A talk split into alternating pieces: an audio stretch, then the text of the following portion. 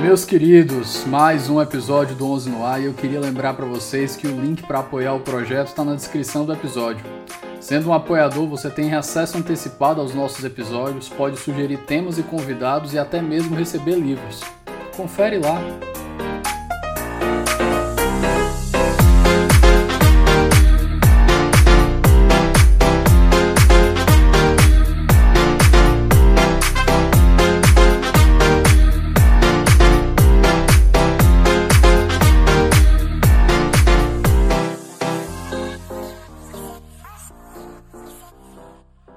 Queridos, boa tarde. Mais um episódio do Onze Supremos no ar. Estou aqui com Carlos Xavier e hoje a gente vai conversar sobre um assunto que não só me interessa muito, mas é uma grande homenagem à minha mãe, que interessa muito a ela também. E eu trouxe uma pessoa super qualificada que vai dar uma abordagem, um colorido muito interessante para o tema. Carlos Xavier, por favor, se apresenta para a gente. Olá, Davi, tudo bem? Obrigado pelo convite, saudações aí para os seus ouvintes. Eu sou Carlos Xavier, sou mestre em Direito das Relações Sociais pela Universidade Federal do Paraná. Tenho experiência como professor universitário, mas não, não estou na sala de aula no momento, é, mas tenho aí mantido a, a didática né, e a experiência do ensino especialmente pela internet. Eu tenho dois canais no YouTube, né? O Direito Sem Juridiquês, com 96 mil inscritos, mais ou menos. Esse ano deve chegar a 100. E o Teodidatas, que é um canal voltado para cristianismo, Bíblia, teologia, com quase 13 mil inscritos. Somados, eu já tenho mais de 100 mil inscritos no YouTube. Hoje em dia, essa coisa é parâmetro de autoridade, né? então eu faço essa brincadeira. Mas o que importa mesmo, né, é, falei um pouco da minha experiência acadêmica, né? É, em, em, termos de atuação profissional, só para não deixar passar, eu sou advogado público, mas o que importa mesmo, né, para essa nossa conversa é que eu sou um pai educador, membro da Associação Nacional de Educação Domiciliar. Por alguns anos eu fui, é, inclusive, o diretor jurídico, mas recentemente devolvi o bastão para o doutor Alexandre Magno, que aí é uma grande referência em termos de educação domiciliar eh, e os aspectos jurídicos aqui eh, no Brasil. Mas eu tenho me dedicado bastante ao estudo, à compreensão e à defesa, à apologia da educação domiciliar nos últimos anos, e também tenho me dedicado ao estudo da tradição da lei natural. E recentemente juntei as duas coisas aí, acho que dá para conversar, ter uma conversa bem legal aí juntando essas duas coisas e analisando, claro, o, o panorama jurídico, tanto do ponto de vista filosófico, né, no sentido mais amplo, de filosofia do direito, de teoria do direito, e quais são os desdobramentos jurídicos da prática no Brasil em razão de uma decisão do Supremo Tribunal Federal que temos aí decisão do recurso extraordinário 888.815, né, que foi concluído o julgamento em setembro de 2018 e o acórdão foi publicado em março de 2019.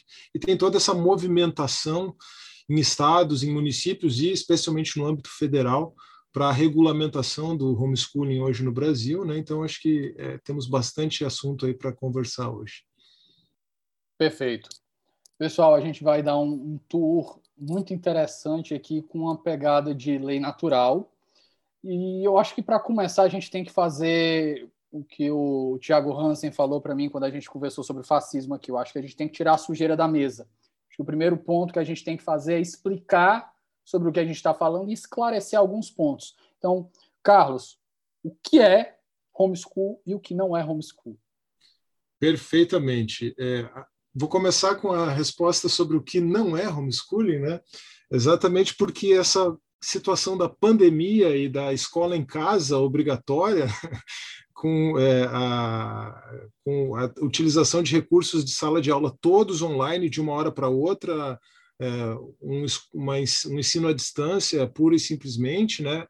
É, isso é preciso que fique claro que não é educação domiciliar certo? Então, essa experiência que praticamente todo mundo no Brasil, ah, todas as famílias brasileiras tiveram que é, é, tiveram que se sujeitar de maneira forçada por causa da pandemia, agora as restrições aí estão sendo aliviadas em 2021, né, voltando aula, e aí tem disputa política e, e sindicatos e essas coisas todas, mas isso não é educação domiciliar, isso é escola compulsória, escola compulsoriamente em casa. A nota que você percebe aí, a nota de semelhança seria em casa. Mas a grande nota e o grande traço distintivo dessa experiência negativa, tomado como referência negativa aqui para a nossa definição, é o compulsório. É, as pessoas que querem mandar os seus filhos para a escola têm todo o direito de fazer isso, estão ficaram obrigadas, e algumas delas ainda estão obrigadas a manter os seus filhos em casa. É, a restrição à liberdade que seria o grande ponto é, pra, a ser considerado nesse caso. Então, quando a gente pensa em educação domiciliar, aquilo que eu chamo de educação domiciliar pura e simples, a educação domiciliar verdadeira e não essa escola compulsória em casa, é, o grande traço inicial, a grande compreensão inicial que nós precisamos ter é a ideia de liberdade. Nós precisamos partir da, liber, da ideia de liberdade, da liberdade educacional, que é inclusive um princípio é, constitucional da educação. Né? A, educação, a liberdade educacional e a pluralidade de, de práticas e concepções pedagógicas estão lá no artigo 206 da Constituição. Mas, eh, se nós entendermos que a liberdade é fundamental para qualquer tipo de educação, de instrução, nessa defesa, nesse ativismo em prol da educação domiciliar, eu até acho que eu cunhei uma frase, às vezes a gente repete as coisas, mas eu procurei na internet e não encontrei, né? É, que é a seguinte: não existe educação onde não há liberdade. Né? E, e, a educação domiciliar ela parte exatamente desse pressuposto, de maneira que nós podemos conceituá-la adequadamente como uma modalidade educacional. Ela é uma modalidade como, outra, como, como outras modalidades educacionais, e a característica distintiva dessa modalidade não é exatamente que ela aconteça em casa, tá? porque é, se fosse, não poderia ter educação domiciliar é, a, a, céu aberto ou, ou ou num museu, ou num, num passeio, num parque, não é exatamente isso, né? Ela é domiciliar no sentido de apontar para a família, nesse sentido que ela é domiciliar. É, a grande característica dessa educação é que os pais chamam para si o protagonismo da educação dos filhos, a condução desse processo. Não significa que os pais são, se tornam professores, isso é importante também é, entender, porque a educação domiciliar, quando funciona, ela foca no autodidatismo. Tem uma experiência recente, talvez você conheça, Davi, os seus, seus ouvintes aí tenham ouvido falar, repercutiu bastante a experiência da Elisa Flemmer, de Sorocaba, né? que saiu da escola no começo do ensino médio, porque estava desajustada lá na, na escola, e passou o ensino médio inteiro estudando em casa, é, como? Não foi sendo educada pela mãe, ensinada pela mãe, estudando em casa mesmo, autodidata, é, com a, de maneira autodidata, e passou no vestibular da FUVEST, em quinto lugar num curso de engenharia, mas é, não pôde é, cursar porque tinha apenas 17 anos e não tinha o diploma do ensino médio, entrou com ação, teve desdobramentos, acabou desistindo da ação. É, só para ilustrar, a situação da Elisa não, não seria de total desespero, de total desamparo, né? É, é que ela passou no vestibular com 17 anos. Ela também não ia, ela tinha que aguardar o fazer o ensejo, teve vários problemas, não ia com, não ia é, coincidir os 18 anos dela com a data do ensejo, enfim. Hoje as pessoas que são educadas em casa no Brasil têm esse recurso para obter a certificação do ensino básico, né, que é o enseja.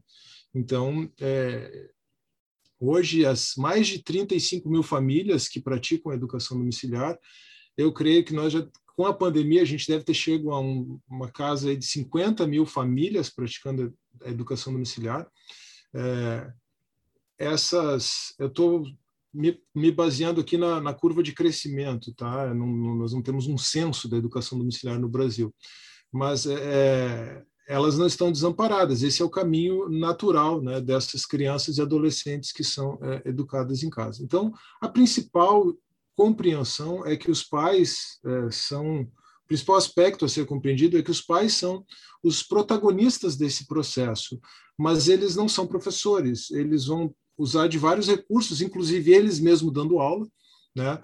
mas eles vão usar de vários recursos uh, uh, para montar, para modelar a educação dos seus filhos. E quanto mais o tempo vai passando, a boa educação domiciliar vai fazendo com que uh, o estudante se torne um autodidata. Né? A gente vê a dificuldade que as pessoas têm hoje na faculdade né, de assumir um, um, um, protagonismo dos seus próprios estudos. Né? Eu, como experiência como professor é, universitário, você aí um tanto mais jovem que eu, com essa experiência de ter passado já relativamente recente, né, pelos bancos universitários, aí sabe da dificuldade que se tem hoje, né, mas o foco na educação domiciliar já é um foco para preparar a pessoa para uma maturidade acadêmica. Quando um adolescente chega nos seus 14, 15 anos, ele já está preparado para praticamente estudar sozinho. É, e, e, isso para o resto da vida, né? É, Claro que tem gente que estuda para cumprir tabela, né? Sempre vai ter. Mas, é, em geral, o contexto da educação domiciliar, seja das, dos pais, a educação domiciliar é primeiro para os pais, né? depois para os filhos, é, ela é um, um contexto de uma de um estilo de vida em que nunca se deixa de estudar. Isso é, uma, é, é um aspecto importante para salientar a respeito do que é essa prática. A gente focando na prática, no que é, basicamente é isso. Né? Carlos, é, esse ponto aí, essa última frase, muito importante aí, acho que é uma coisa que a gente tem que levar para a vida. Estudar, você não. Ah, é aquele negócio. Você já terminou os estudos? A gente nunca terminou de estudar. A gente nunca terminou de estudar pelo menos nunca deveria terminar de estudar, pelo menos, né? Então, feita essa introdução, tirada essa, essa sujeira de cima da mesa, Carlos, eu acho que vamos começar com aquela pegada mais que eu gosto aqui. Eu acho que não sei se são todos os ouvintes que gostam, mas eu gosto daquela coisa bem lombra. Vamos para aquela pegada filosófica e vamos justificar por que, que o direito dos pais de, de educarem os filhos em casa é um direito natural. Perfeitamente. Eu acho que é, esse é o grande ponto, né? É, eu expliquei o que é a prática, né? Assim, do ponto de vista bem descritivo. Agora vamos dar esse salto para uma compreensão mais filosófica, né? Poderíamos dizer que eu tratei daquilo que é físico. Agora vamos para a metafísica, inclusive, né? É, essa modalidade de ensino ela deve ser compreendida como um direito natural da família, dos pais e dos filhos. Os filhos têm esse direito natural de serem educados pelos pais, caso os pais é, queiram fazer isso, né? Obviamente, é, não se trata de um direito natural do filho no sentido de exigir dos pais, né? Mas é um direito natural da família, né? É, porque se o pai toma essa decisão, ele está fazendo isso no melhor interesse da criança, então essa criança também tem o direito de ser educada pelo seu pai. O Estado não vai agir para, como disse um ministro do Supremo Tribunal Federal no julgamento do recurso extraordinário 888.815, citando, dizem que é um filósofo espanhol, né? O Estado não vai agir para proteger os filhos dos seus pais não faz sentido isso, né? Mas é, o que nós precisamos entender, então, como entender o, direito natural, a, a, educação domiciliar como um direito natural, o percurso que a gente precisa fazer para é, compreender isso é entender o que é a teoria da lei natural. Né? É, antes de qualquer coisa, a gente precisa tocar é, na teoria da lei natural para poder chegar à educação domiciliar como um direito natural. Né? É, é algo muito intuitivo, na verdade, você entender que o pai tem, o pai, a mãe, os pais, a família, eles têm o direito de educar os seus filhos. Na verdade, eles fazem isso desde o momento em que a criança vem ao mundo. Né? Se eles usam da escola como um apoio para isso ou não, é que é uma outra questão.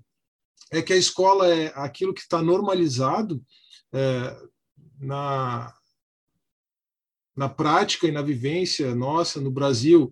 E existe uma questão de é, matrícula compulsória por fatores sociais e, e, e, etc., que as pessoas quase esquecem que desde o momento em que a criança nasce, os pais já estão nesse processo de educar essa criança. Por quê?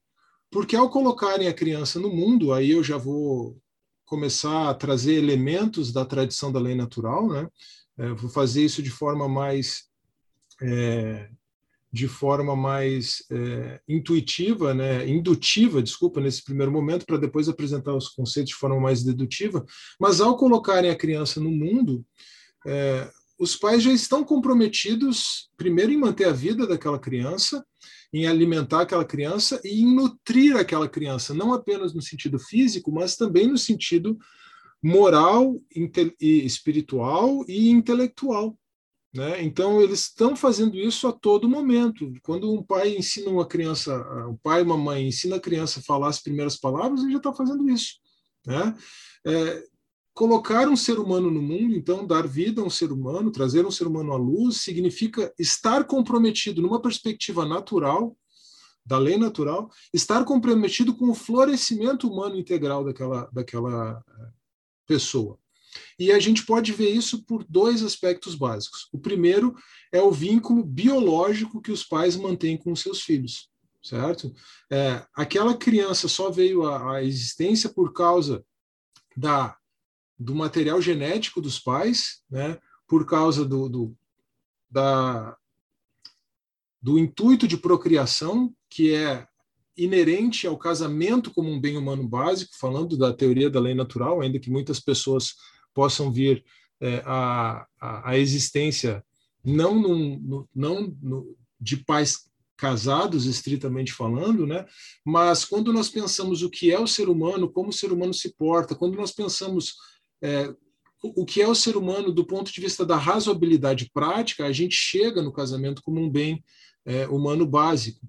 É, uma vez que um ser humano vem à luz e ele é responsabilidade é, desses pais, né, o próprio nascimento é atribuído causa, é, causalmente, causa, causalmente, numa perspectiva de nexo causal, né, numa relação de causalidade a esses pais, é, eles, por trazerem ao mundo uma pessoa com, numa situação de necessidade, eles têm um dever de atender às necessidades é, desses, dessas crianças.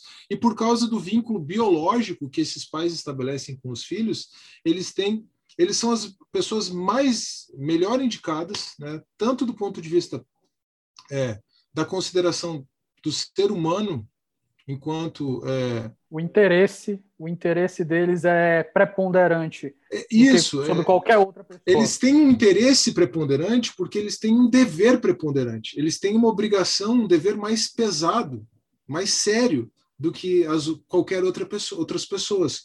E é exatamente porque eles têm esses deveres é, decorrentes de colocar essa criança numa situação de necessidade, pelo simples fato de ter trazido, de ter, ter trazido ao mundo. E ter esse vínculo biológico de proximidade é exatamente por eles terem esse dever que eles têm também direitos, responsabilidades. É, é, essas responsabilidades, esse dever, estabelece direitos né, para a consecução desse dever. É assim que a professora Melissa Mochella, uma professora uh, dos Estados Unidos, né, fez a ela fez a pesquisa de doutorado dela em Princeton e ela é professora da Universidade Católica da América. Ela modela os direitos educacionais dos pais numa perspectiva mais ampla.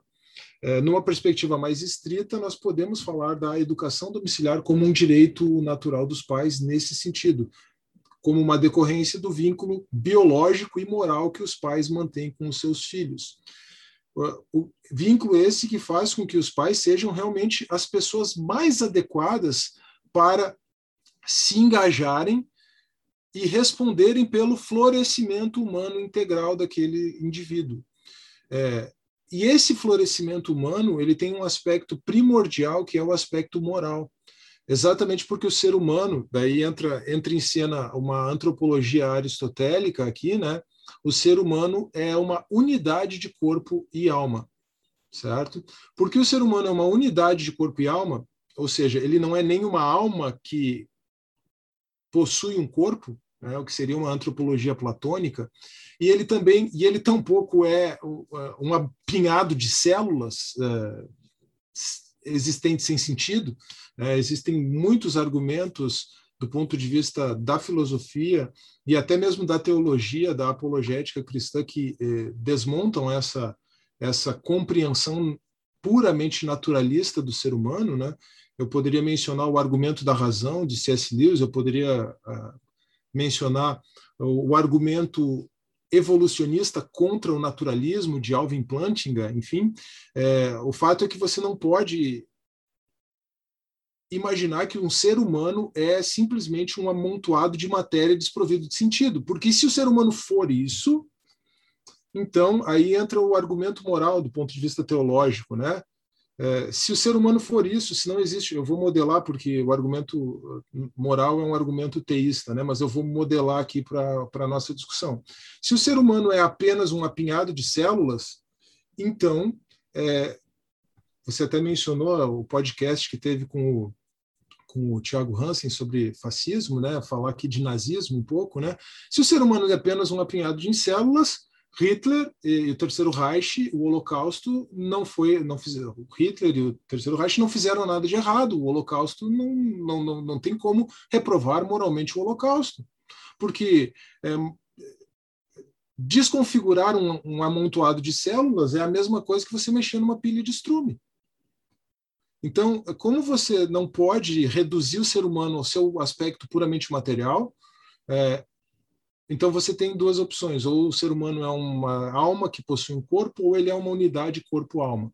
Né? A primeira que eu acabei de mencionar, hum, invertendo a ordem que eu utilizei antes, é uma antropologia platônica, a segunda a antropologia aristotélica. Essa é a visão que prepondera dentro da tradição da lei natural, porque a tradição da lei natural, ela basicamente, né, como como ela é apresentada hoje, ela é uma continuação do pensamento aristotélico tomista. A grande diferença é que John Finnes pegou o pensamento de Tomás de Aquino e o apresentou é, nos moldes da filosofia analítica típica do século XX e do século XXI. Mas então, nós temos essa relação, esse vínculo inafastável entre pais e filhos, e é exatamente todo esse vínculo biológico, moral, físico e metafísico, poderíamos dizer assim, é, o que sustenta os direitos educacionais dos pais e, especificamente, a educação domiciliar, como aqueles direitos que estão é, comprometidos, ou como essa necessidade de compreensão da, do comprometimento dos pais com o florescimento humano integral dos seres humanos, dos seus filhos, dos seus filhos enquanto seres humanos, melhor dizer assim. E, para além do mero desenvolvimento intelectual, o desenvolvimento moral, o florescimento moral, ele é fundamental. Minar a autoridade dos pais é muito mais prejudicial para os filhos do que é, do que decisões equivocadas até que os pais poderiam tomar do ponto de vista moral. Esse é um argumento é, que a professora decisões equivocadas não, desculpa, porque daí a gente entra na seara do que é controverso, né? Do que decisões é, não tão boas do ponto de vista moral é, a respeito de aspectos controversos da educação dos filhos. Minar a autoridade dos pais acaba sendo mais prejudicial para os filhos do que decisões é, que os pais possam tomar acerca de aspectos ou de assuntos controversos. E aí, então, assim é que a professora Melissa Mochella apresenta os direitos educacionais dos pais como é, subconjuntos de direitos de consciência os subconjuntos dos direitos de consciência. Os direitos de consciência têm uma característica muito é, forte, uma característica única dentro da tradição da lei natural, é, e os direitos educacionais dos pais seriam um subconjunto de direitos de consciência.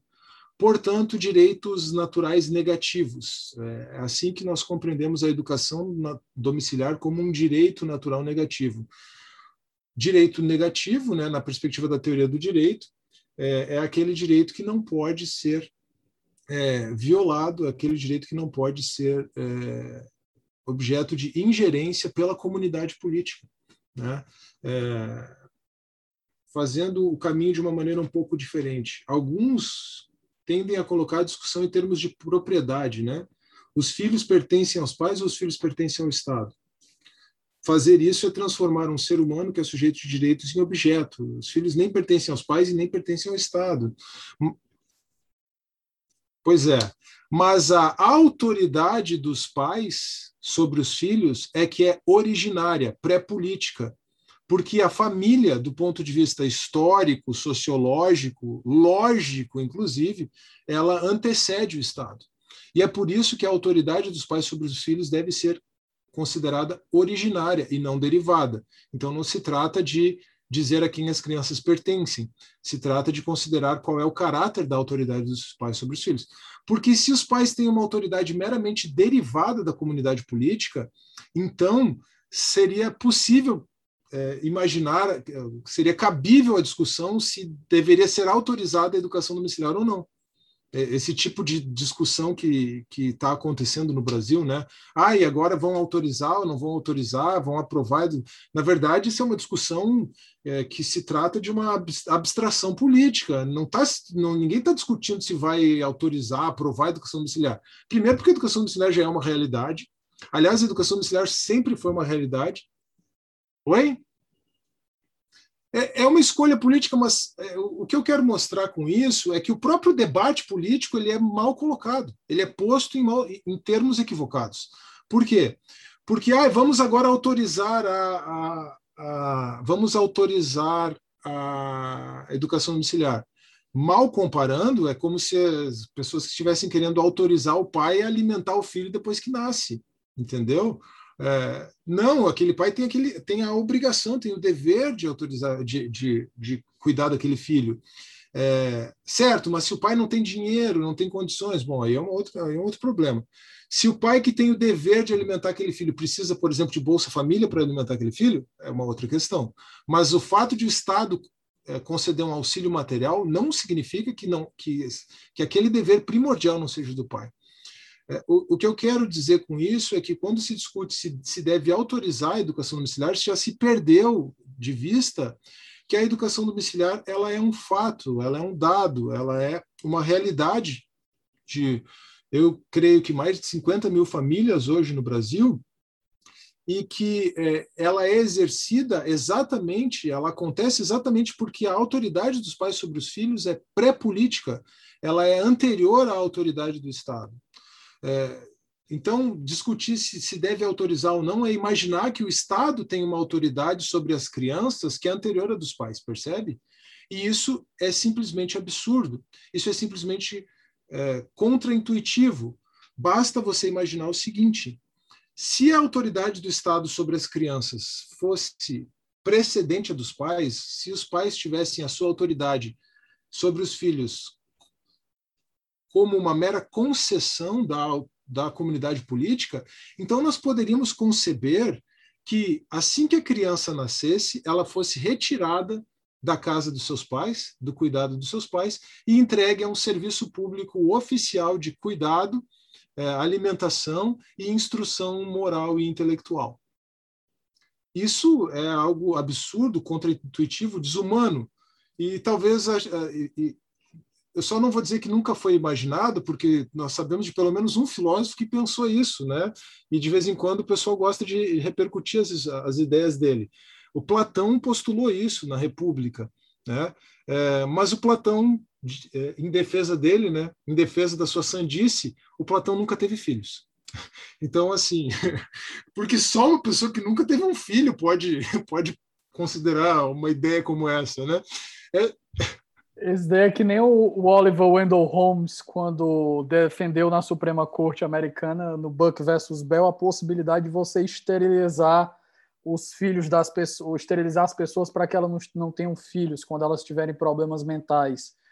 É, foi justamente nessa linha. Ele foi para a guerra, ele tinha uma, uma mentalidade de sobrevivência do mais forte, ele aderiu às, às ideias do Skinner e ele nunca teve filho na vida. E ele defendeu que as pessoas poderiam ser esterilizadas.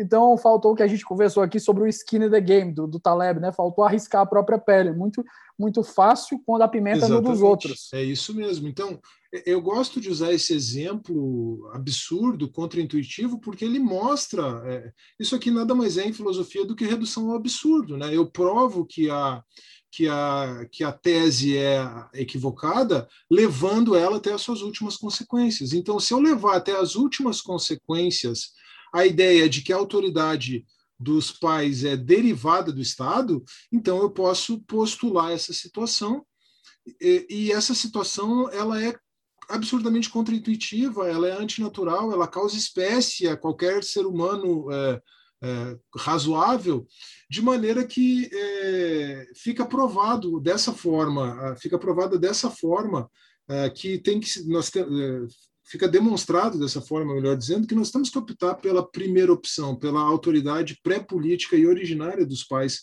sobre os filhos.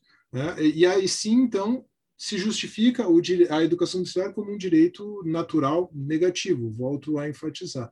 É, uma coisa interessante que aconteceu foi que eu, estudando a educação domiciliar há bastante tempo, estudando a teoria da lei natural há algum tempo também, eu acabei encontrando esse trabalho da, da professora Melissa Mochella, e recentemente tive a oportunidade de, de, participar de uma reunião com ela, inclusive. Nisso eu acertei de traduzir um artigo dela para o português, a tradução está tá feita já, e, e, em conversas posteriores nós combinamos de é, editar um livro em português, contendo o artigo da professora Melissa e é toda essa discussão a partir da lei natural, especificamente da educação domiciliar, e é, é essa discussão trazida para a realidade do Brasil, diante do Supremo Tribunal, da decisão do STF, diante dessas iniciativas legislativas. Então, devemos aí, esse ano, se der tudo certo, a professora Melissa e eu, na verdade, a contribuição dela é o artigo, que, que foi traduzido para o português já por mim, lançar um livro sobre a educação domiciliar como um direito natural negativo. Já faço essa essa, essa divulgação aqui em primeira mão, se der tudo certo. No, é, esse Oi? jabá. esse jabá. Esse jabá, a gente deixa, lá no final a gente deixa anotado na, na descrição, a gente sempre deixa as indicações de leitura aqui, mas com certeza a gente com deixa certeza. isso aqui registrado. Se der tudo certo, vai sair no segundo semestre agora, tá?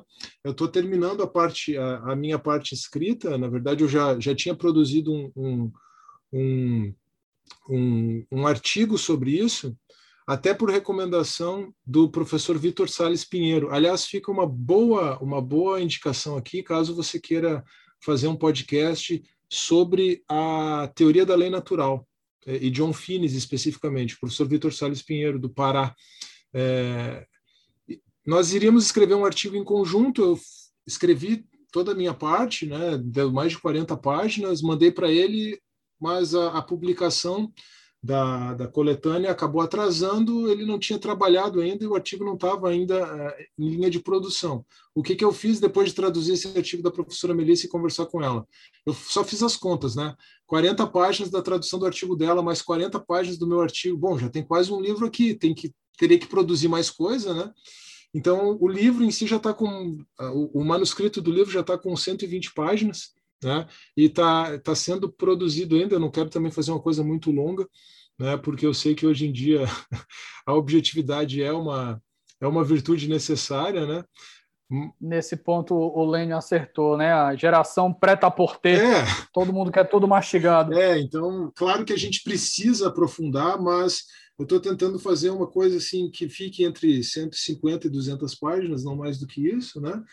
E, e, vamos lançar então, se der tudo certo, como mencionei, é, e, e, o título do livro ele é bem, é, ele é bem é, sugestivo. É a educação domiciliar como um direito natural negativo. Eu não me limitei a dizer que é um direito natural, eu ainda adjetivei de negativo exatamente para para enfatizar essa impossibilidade de ingerência sobre a, as decisões educacionais dos pais a, a discricionalidade educacional dos pais sobre os filhos é ampla, na perspectiva eh, da professora Melissa Mochella. Mas onde se justificaria, então, a atuação estatal? Isso é a grande pergunta, né? A atuação estatal se justificaria em casos de abuso e negligência. Ponto.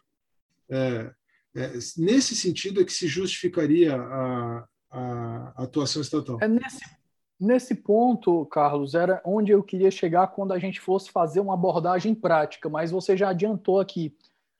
É que nem o argumento da cadeirinha, da cadeirinha do, do carro para criança, né? Tem que comprar uma cadeirinha do carro. Aí teve muita gente e no começo eu como liberal eu fui muito, eu fico muito receoso quando você começa com várias imposições. Aí vem aquele farol, começou começou com o cinto, começou com o farol, mas às vezes os argumentos práticos eles eles fazem a gente refletir E às vezes a gente tem que refletir que é sobre uma vida de terceiro, né? Então a cadeirinha é um argumento muito bom que um amigo meu falou. Ele disse assim, ele a cadeirinha ela não é para o pai para o pai atencioso, para o pai cuidadoso, para o pai zeloso. A cadeirinha é justamente para o pai que não tem atenção com o filho. Por isso que ela é uma imposição. Então, fica o, o questionamento. Como se como, como restaria a situação das crianças, daqueles pais que usar, usassem, se valessem desse direito para dar uma educação ruim para os filhos, né? Certo. Então você já justificou aí, né? Você já abriu abriu essa possibilidade. A primeira coisa que a gente precisa entender é o seguinte: se for, se o pai usa desse direito para dar uma educação ruim para o filho, a gente precisa entender o seguinte: ele está no exercício do seu direito, certo? Porque é, o que que o que que a gente precisa entender? O que é uma educação ruim nesse sentido? É, a gente precisaria entender é, ou questionar. O pai, ele, a mãe, a família, ele, os pais, eles iriam dar uma educação ruim propositalmente? Percebe?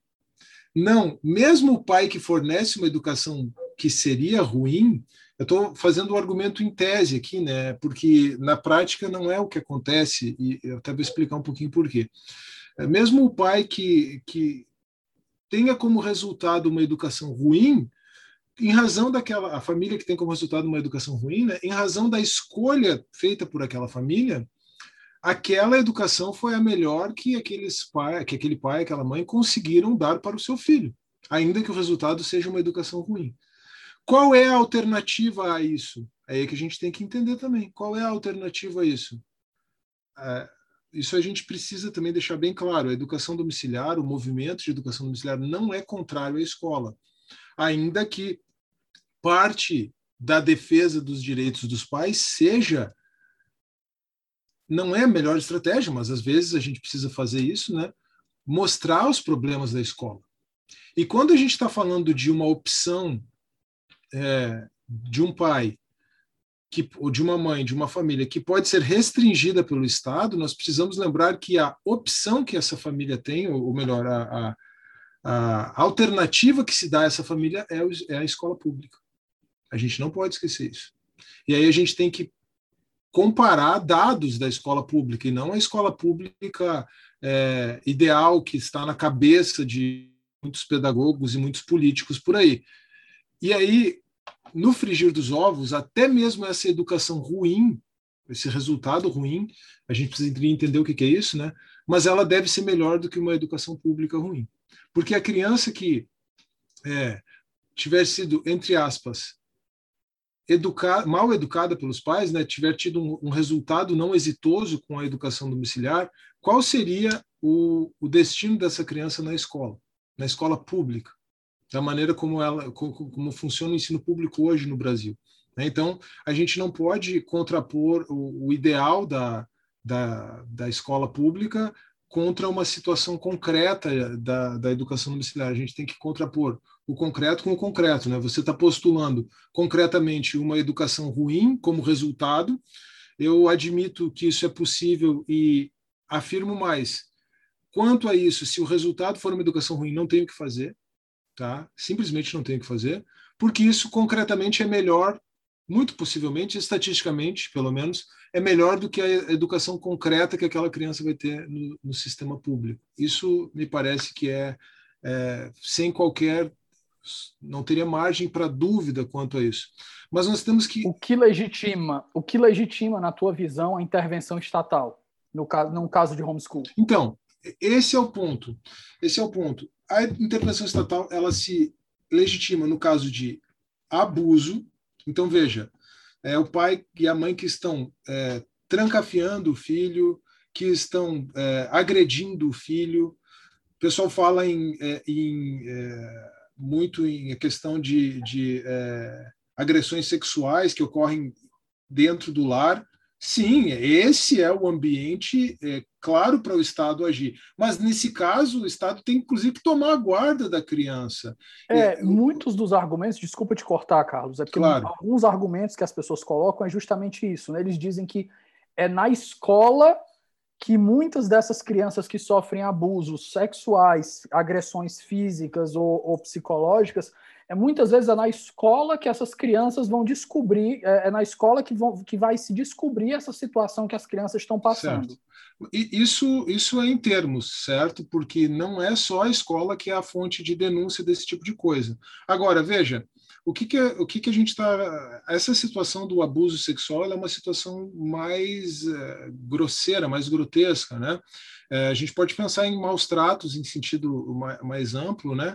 E, e, Vamos deixar isso, toda essa situação que a gente encaixa sobre é, o substantivo abuso né, para um segundo momento. Vamos ficar com a omissão num primeiro momento. O que, que é omissão? Omissão é aquela criança que está em casa e não está sendo educada. Ponto. Nesse caso, omissão, é, o Estado realmente tem o direito de é, determinar, numa perspectiva jurídica daí, né, e, e, da teoria da lei natural, né, numa perspectiva mais radical, libertária, nem isso vai se afirmar, mas o Estado teria o direito de forçar a matrícula. Porque essa é uma situação de evasão escolar, não é uma situação de educação domiciliar, percebe?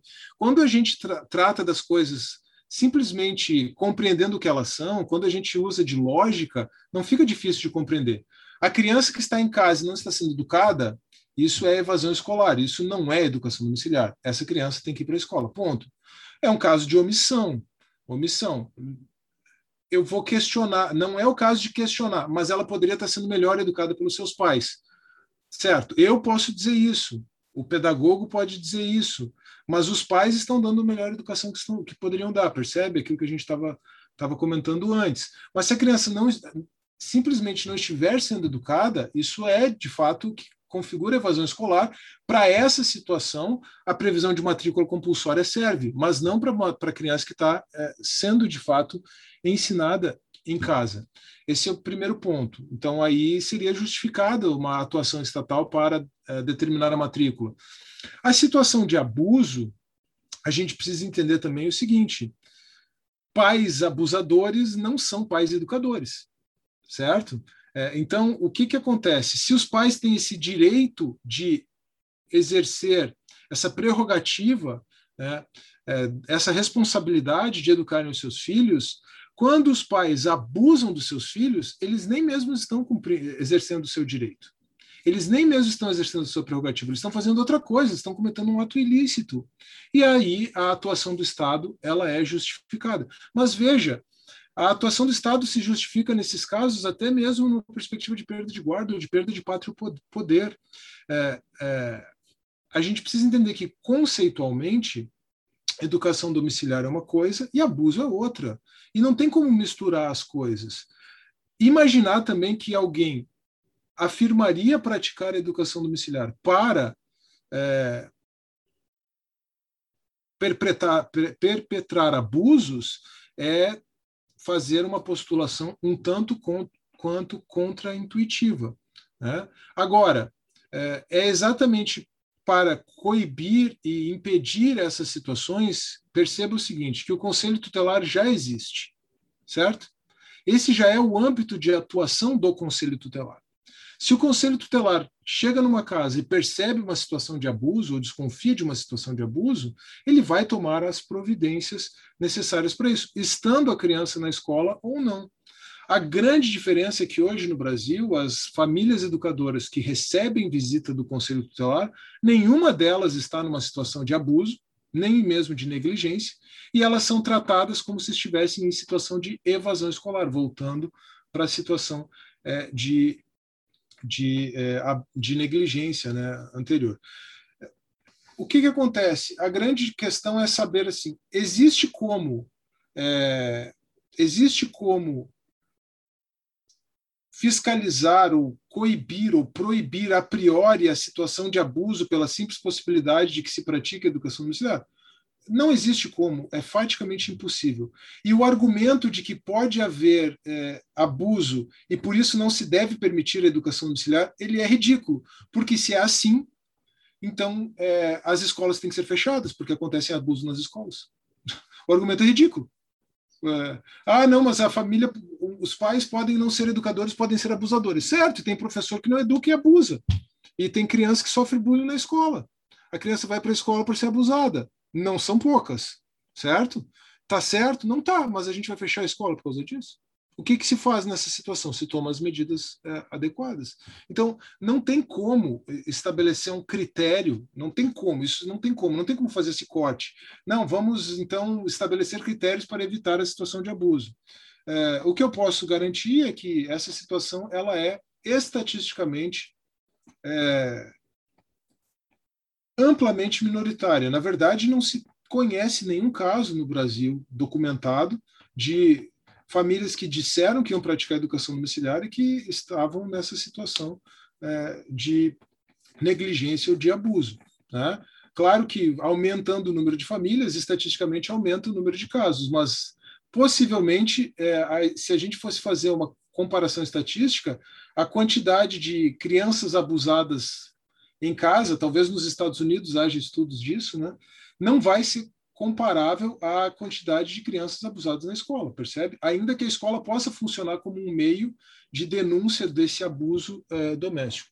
Mas, enfim, para resumir, a, a única situação na qual eu consigo verificar uma atuação estatal legítima é, é uma atuação estatal legítima, desculpa, e isso não sou apenas eu que falo, eu já falava isso antes de conhecer o, o trabalho da professora Melissa, na verdade, a professora Melissa Mochella, ela, é, ela defende isso, são essas situações de abuso e de negligência. Em outra situação, não vejo como justificar a interferência estatal sobre é, essa prerrogativa da família, não vejo como justificar realmente. Perfeito.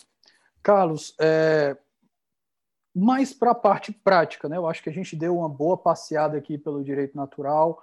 Vamos entrar um pouquinho na parte prática aqui de como tem funcionado isso e enfrentar os argumentos práticos contrários com o direito posto, né? Porque a gente tem que lembrar que no final das contas, por mais que é, o direito natural seja um argumento que defende, a gente tem que enfrentar isso à luz do ordenamento posto e o STF hoje ele rejeita essa visão, pelo menos ele diz que a Constituição rejeita essa visão do direito natural né, no Brasil.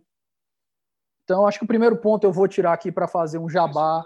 Isso, mas veja só, quando a gente, quando a gente fala em direito natural, a gente está radicando um direito natural na lei natural antes de qualquer coisa. Então a gente está falando da lei da natureza humana. O que, que eu estou dizendo? As coisas vão acontecer assim, certo? É inevitável. Quando um, um discurso de direito positivo, ou pós-positivista, ou, ou neoconstitucionalista, ou o que quer que seja, se sobrepõe a isso, ele está se sobrepondo à mera análise da realidade. É, isso é o mais importante. Né? Então, eu até posso entender que uma família educadora não vai conseguir fazer valer o seu direito judicialmente muito menos na propositura de uma ação. Mas isso não deixa de ser a análise de como as coisas funcionam. Quando a gente vai para o âmbito político, a gente pode argumentar, a gente deve argumentar com o direito natural. Né? Mas se eu vou fazer a análise crítica do julgamento do Supremo, e a gente até estava comentando antes sobre o professor Lênin Streck, né? o professor Lênin Streck mesmo disse que precedentes, súmulas do Supremo têm que ser interpretadas. Quando eu vou interpretar a decisão do Supremo, eu posso me valer da, da lei natural como um recurso para interpretar, e eu tenho feito isso, inclusive. Né? Mas então, é, não, a gente não joga fora é, esse, todo esse argumento simplesmente porque a gente tem uma ordem jurídica positiva. O meu objetivo, inclusive, é posicionar, é, é posicionar a consideração da ordem jurídica positiva ou modelar a consideração da ordem jurídica positiva a partir da lei natural. É, é, aqui é importante a gente usar o John Finnes como um, um teórico de referência, porque o Finnes, embora essa, esse antagonismo entre direito positivo e lei natural, entre positivismo e naturalismo, ele seja um problema permanente do direito, como eu gosto de chamar, o Finnes ele rejeita esse antagonismo, porque ele usa a lei natural como fundamento é, do, do direito positivo, é, da, da lei escrita mas é a lei natural. Da lei natural se derivam direitos naturais. Né? É, enfim, eu sei, eu sei que eu, eu, interrompi o teu raciocínio, mas eu achei importante pontuar isso, e aí é, vamos prosseguir ali na, na, análise prática que você ia, ia propor. Nada, sem problema. É, eu vou fazer aqui uma coisa que eu deixo logo claro que isso é evidência anedótica, então, não estou tentando usar a minha percepção de mundo para justificar isso, que é certo. Mas como a gente conversou aqui, né? A minha mãe, Minha mãe, eu tenho uma irmã pequena que tem 20 anos de diferença, né? Eu estou com 28, a minha irmã pequena tem 8. E a criança é uma máquina. Uma máquina, uma máquina, uma máquina. Devora livros. A Artemis já deve ter lido, pelo que. Uh, em novembro do ano passado, ela alcançou a marca de mil livros com 8 anos de idade. Lógico, são livros infantis. A maioria, quando ela começou, tinha mais, mais figura do que palavra, mas devora livro feito uma monstra. E isso se deu muito a um trabalho que a minha mãe faz. A minha mãe não faz homeschool, mas ela aprendeu muito com as mães que fazem. Ela acompanha minha irmã diariamente depois da escola. Minha irmã tem uma autonomia absurda. Minha mãe, quando começou esse negócio de pandemia, ela conversava comigo, ela, meu filho, eu quase que era cancelada pelas mães, que teve um dia que a Artemis foi me chamar para eu assistir a aula com ela, porque eu era a única mãe que não estava assistindo a aula com os filhos, porque ela assistia sozinha e não dava trabalho. Uhum. E a minha mãe sempre me disse, ela disse que Davi, eu entro em contato com as mães que fazem homeschool e um negócio absurdo, porque ela tem os filhos, ela nivela o filho pelo nível do filho, ela não tem que nivelar o filho pelo nível dos outros, que nem acontece na escola. Sim. Então você tem uma, uma, ela falando de uma amiga que tem uma filha de 16 que já está dando aula para os filhos de 8. Ela falando que tem uns filhos, ela falando dos filhos, ela pega a, a minha irmã, a minha irmã estava vendo um determinado tópico em matemática, os filhos da mesma idade da arte eles já estavam vendo uma coisa muito mais avançada, os que já estavam em homeschool. E os materiais didáticos que eles fazem, a, a pegada que eles têm, a forma como eles estudam, a interdisciplinaridade, você vai estudar história a partir da visão de determinada figura, figura histórica, você cria um herói para deixar a criança mais engajada. Enfim, a metodologia é, infinita, infinitas modelos. Eu, eu tenho um respeito enorme pelas pessoas que fazem isso. Eu, pela percepção que eu tenho dos que eu já vi, são pessoas que são qualificadas, mas a gente tem que ir para o argumento prático. O argumento prático hoje é que parte da premissa que todo mundo é burro e só quem tem formação para ensinar os filhos dos outros é quem, quem se formou. É a escola, quem é pedagogo, quem é formado. Esse é basicamente é a estrutura do argumento hoje. Inclusive, a gente estava conversando aqui né, no episódio 32 sobre ativismo, o professor Lênio ele usou o caso do homeschool como uma forma de você diferenciar ativismo de judicialização, e ele colocou a criteriologia dele aqui. E no momento eu estava seguindo o raciocínio dele, e não me pareceu estranho, mas depois eu fiz uma reflexão, inclusive eu quero mandar um e-mail para ele depois, mandar um, um WhatsApp para ele, que pelo, mesmo pela criteriologia dele, parece que aquilo realmente se encaixava. Então ele dizia: primeiro ponto, há um direito, o segundo ponto é universalizável, e o terceiro ponto, o Estado precisa pagar. Quando a gente conversou, ele disse que há um direito, ele, ele abre aspas, né? Ele diz, há um direito de você não colocar seus filhos na escola, aí eu fecho aspas como a gente conversou aqui antes da gente começar a gravação, né? Eu acho que essa premissa ela já parte de um ponto errado. Não é Sim. você ter um direito de não colocar seu filho na escola, porque a consequência disso é o direito de você não educar seu filho. Sim. A premissa é há um direito de você educar seu filho da maneira que você quer Exatamente. Essa é a premissa. O que você fez foi apenas levar o raciocínio dele adiante, né? Você deu só mais um passo. Isso. Tenho o direito de não colocar na escola, então eu tenho o direito de não educar? Não, eu tenho o direito de eu educar o meu filho. Meu filho? Essa é a pergunta que deve ser feita. O segundo ponto, ele pergunta, é universalizável? Assim, eu acho que tem muitos direitos que eles, se você for levar ele ao extremo, ao ad absurdo, você não consegue universalizar. E nem por isso você vai deixar de dizer que eles são direitos você vai colocar condicionantes para que eles sejam exercidos. E eu acho que isso, isso eu é tenho é direito de eu tenho direito de ingressar na aeronáutica e me tornar um piloto de caça? Se você conseguir as habilitações necessárias para isso. É universalizável? Não. Tá, tá, tá o acesso, é, o acesso é, né?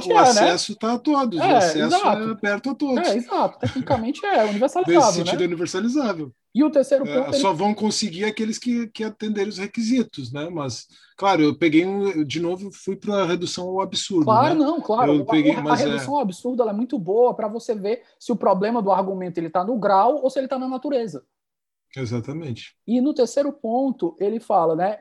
O Estado precisa pagar por aquele direito, e ele, fica, e ele levanta a hipótese de a gente estar tá numa situação que todas as pessoas vão precisar de um tutor, de alguém que faça um teste. Eu olha assim, eu, você pode criar um teste universal e que as pessoas tenham que se submeter e pagar uma taxa por ele.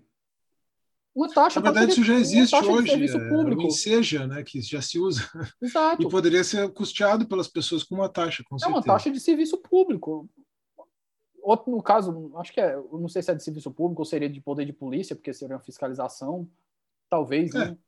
Mas, enfim, não interessa, seria uma taxa. Mas o ponto crítico é que quando a gente entra na, na decisão do Supremo, e eu acho que eu vou pedir, antes da gente discutir ela, eu vou te pedir para destrinchar o que foi dito. Porque, Sim, inclusive, é na nossa conversa aqui, eu já cheguei com uma premissa errada na nossa conversa, né? Quando a gente conversou sobre ela, eu estava pensando que uma, um ministro tinha falado algo quando realmente não falou. Então, vamos é. começar destrinchando o que o Supremo falou. Vamos lá. Vamos primeiro, vamos historiar um pouco o recurso extraordinário 888.815, então. Tratou-se de uma, de uma família de Canela, tá? no interior do Rio Grande do Sul, que em 2011 eh, já estava educando, a sua a criança já estava sendo educada em casa e os pais pediram eh, para que o, a Secretaria Municipal de Canela concedesse um certificado de matrícula, qualquer coisa que, que, vale, que valesse. A secretaria recusou, eles impetraram um mandado de segurança, é, mandado de segurança para a defesa de direito líquido e certo. Vamos lembrar isso, né? Essa, esse jargão que ninguém sabe o que é no, no, no direito. É, não é difícil saber o que é um direito líquido e certo. Depois de estudar um pouco de processo civil, eu descobri que o direito líquido certo é aquele que é provado exclusivamente mediante documentos. Mas as pessoas ainda se confundem com essa terminologia, né? Direito líquido e certo.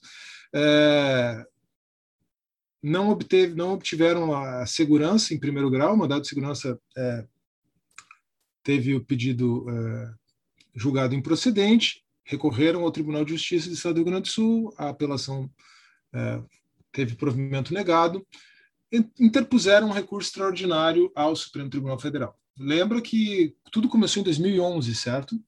É, em 2016, o ministro Barroso, é, em 2015, eu acho, ele reconheceu a repercussão geral da questão constitucional, o relator original. Tá?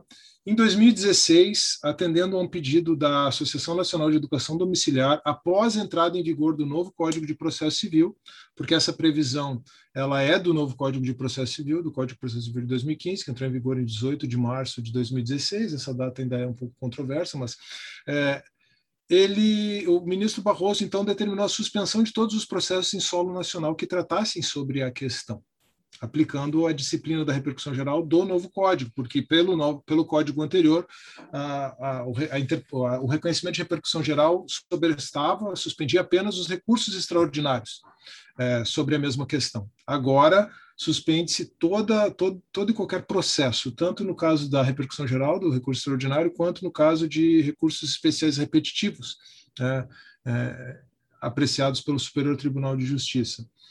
Bom, é, com isso, nós tivemos aí uns dois anos de relativa segurança para as famílias educadoras brasileiras. E o, o, a educação domiciliar cresceu bastante nesse período, inclusive no Brasil, certo?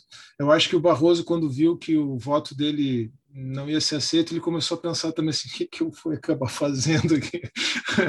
eu, eu senti um pouco disso na, no, no, julgamento, tá? Mas aí, dois anos depois, mais de dois anos depois, em setembro de 2019, dois anos depois, setembro de 2018, desculpa, o Barroso, a, a Carmen Lúcia fez questão de pautar no final da gestão dela, não sei porquê, é, esse recurso, e o Barroso levou o relatório, tá?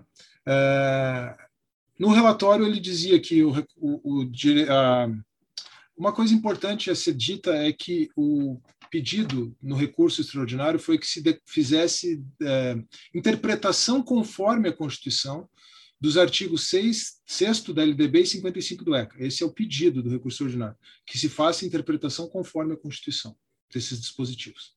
Para afirmar que, apesar de eles determinarem a matrícula compulsória, é, a educação domiciliar não é, não é, é proibida em solo nacional. Bom, o Barroso entendeu que a educação domiciliar é compatível com a Constituição, entendeu que havia uma omissão legislativa ali e propôs, então, que essa omissão legislativa fosse suprida. É, ele mesmo sugeriu uma regulamentação da, da educação domiciliar pelo Supremo. É, o mais ativista dos ministros da corte, então foi bastante ativista. Eu acho que nesse sentido o Lênio quis dizer que isso é ativismo, né? Não sei como é que foi a, a conversa, até vou dar uma conferida nesse, nesse episódio depois. Mas me parece que isso é ativismo mesmo, né? Não sei, talvez eu não esteja. Ah, a decisão como um todo. Não, a decisão como um todo não tem nada de ativista. Não, não tem nada de ativista na decisão. Não, aí me parece que não tem. Mas o Barroso propôs ativismo, de fato. Ele queria regulamentar e, inclusive, propôs que houvesse uma prova anual e etc. e tal. Uh, bom, na sequência, o Alexandre, uh, o, julgamento foi interrompido, na verdade, depois, da, depois do voto do Barroso, uh, e o Alexandre de Moraes foi quem votou na sequência. O Alexandre de Moraes estabeleceu uma distinção entre três tipos de homeschooling, homeschooling é, puro, sem interferência estatal, é muito disso que eu estou falando aqui. Homeschooling, uh, unschooling, que é algo totalmente sem regra, e homeschooling é, é, utilitarista ou por conveniência circunstancial, partindo do pressuposto da solidariedade entre, entre família e Estado. É, e aí ele conduziu o voto dele a partir da ideia de que apenas esse homeschooling utilitarista seria compatível com a Constituição. É, embora ele tenha cunhado essas distinções no voto, a gente precisa entender também que é, os demais ministros aderiram à conclusão que ele chegou por fundamentos diversos. Então a gente não pode dizer que essa classificação do Barroso tenha sido erigida a título de doutrina, né, ou até de uma rácio decidente adequada uh, apta a vincular, né, do ponto de vista da teoria dos precedentes. O que importa, no final das contas, é a conclusão a que ele chegou, né, que não existe direito público subjetivo à educação domiciliar no Brasil, porque não existe previsão na lei. Foi isso que ele disse. E, para isso, ele considerou largamente a legislação infraconstitucional, o artigo 6 da LDB, o artigo 55 do ECA, e os demais ministros que o acompanharam fizeram isso também. É, tirando o ministro é, Celso de Mello, que estava ausente às duas sessões, nós tivemos dez votos, um a favor do reconhecimento da constitucionalidade e da realização do, de uma regulamentação pelo próprio Supremo, nessa né, proposta ativista do, do ministro Barroso, portanto, um voto pelo provimento do recurso. O voto do Alexandre de Moraes ele foi o primeiro que abriu a divergência. No final, o resultado ficou 8 a 2, oito ministros pelo, pela negativa de provimento e dois pelo provimento, mais um junto com o Barroso. O, o Alexandre de Moraes concentrou a sua análise na legislação infraconstitucional e diz, para dizer que, apesar de homeschooling não ser incompatível com a Constituição, ele tem guarida constitucional, a Constituição permite a prática, uh, ele não tem previsão na lei. Por não ter previsão na lei, não existe direito público subjetivo. Como não existe direito público subjetivo, não existe direito líquido e certo a amparar mandado de segurança. Certo? Então, essa, esse é o raciocínio é, do que prevaleceu.